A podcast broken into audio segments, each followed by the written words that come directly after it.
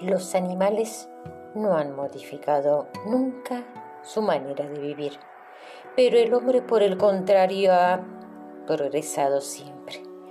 Es evidentemente porque el hombre tiene el cerebro más perfeccionado que los animales. Puede pensar y razonar.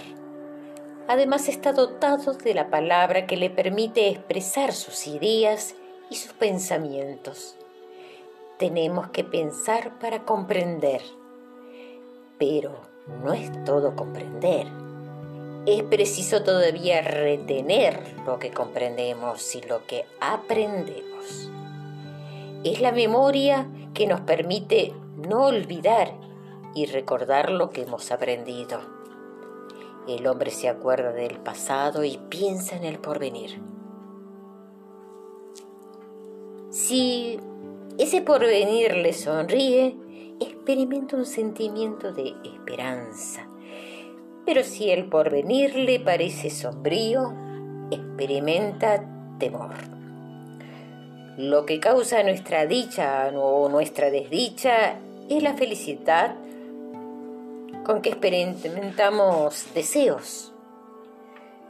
Si causamos pena a un amigo, lo sentimos, pero tenemos alegría, nos alegramos si le causamos placer, si los hacemos, si le hacemos un momento agradable.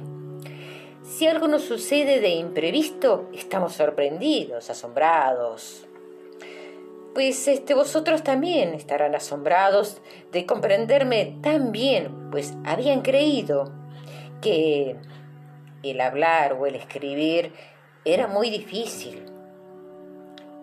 Era más difícil de lo que realmente lo que realmente es. Si hacemos algo malo, experimentamos una vergüenza. Somos a veces tan susceptibles que si nos contraria, nos enojamos.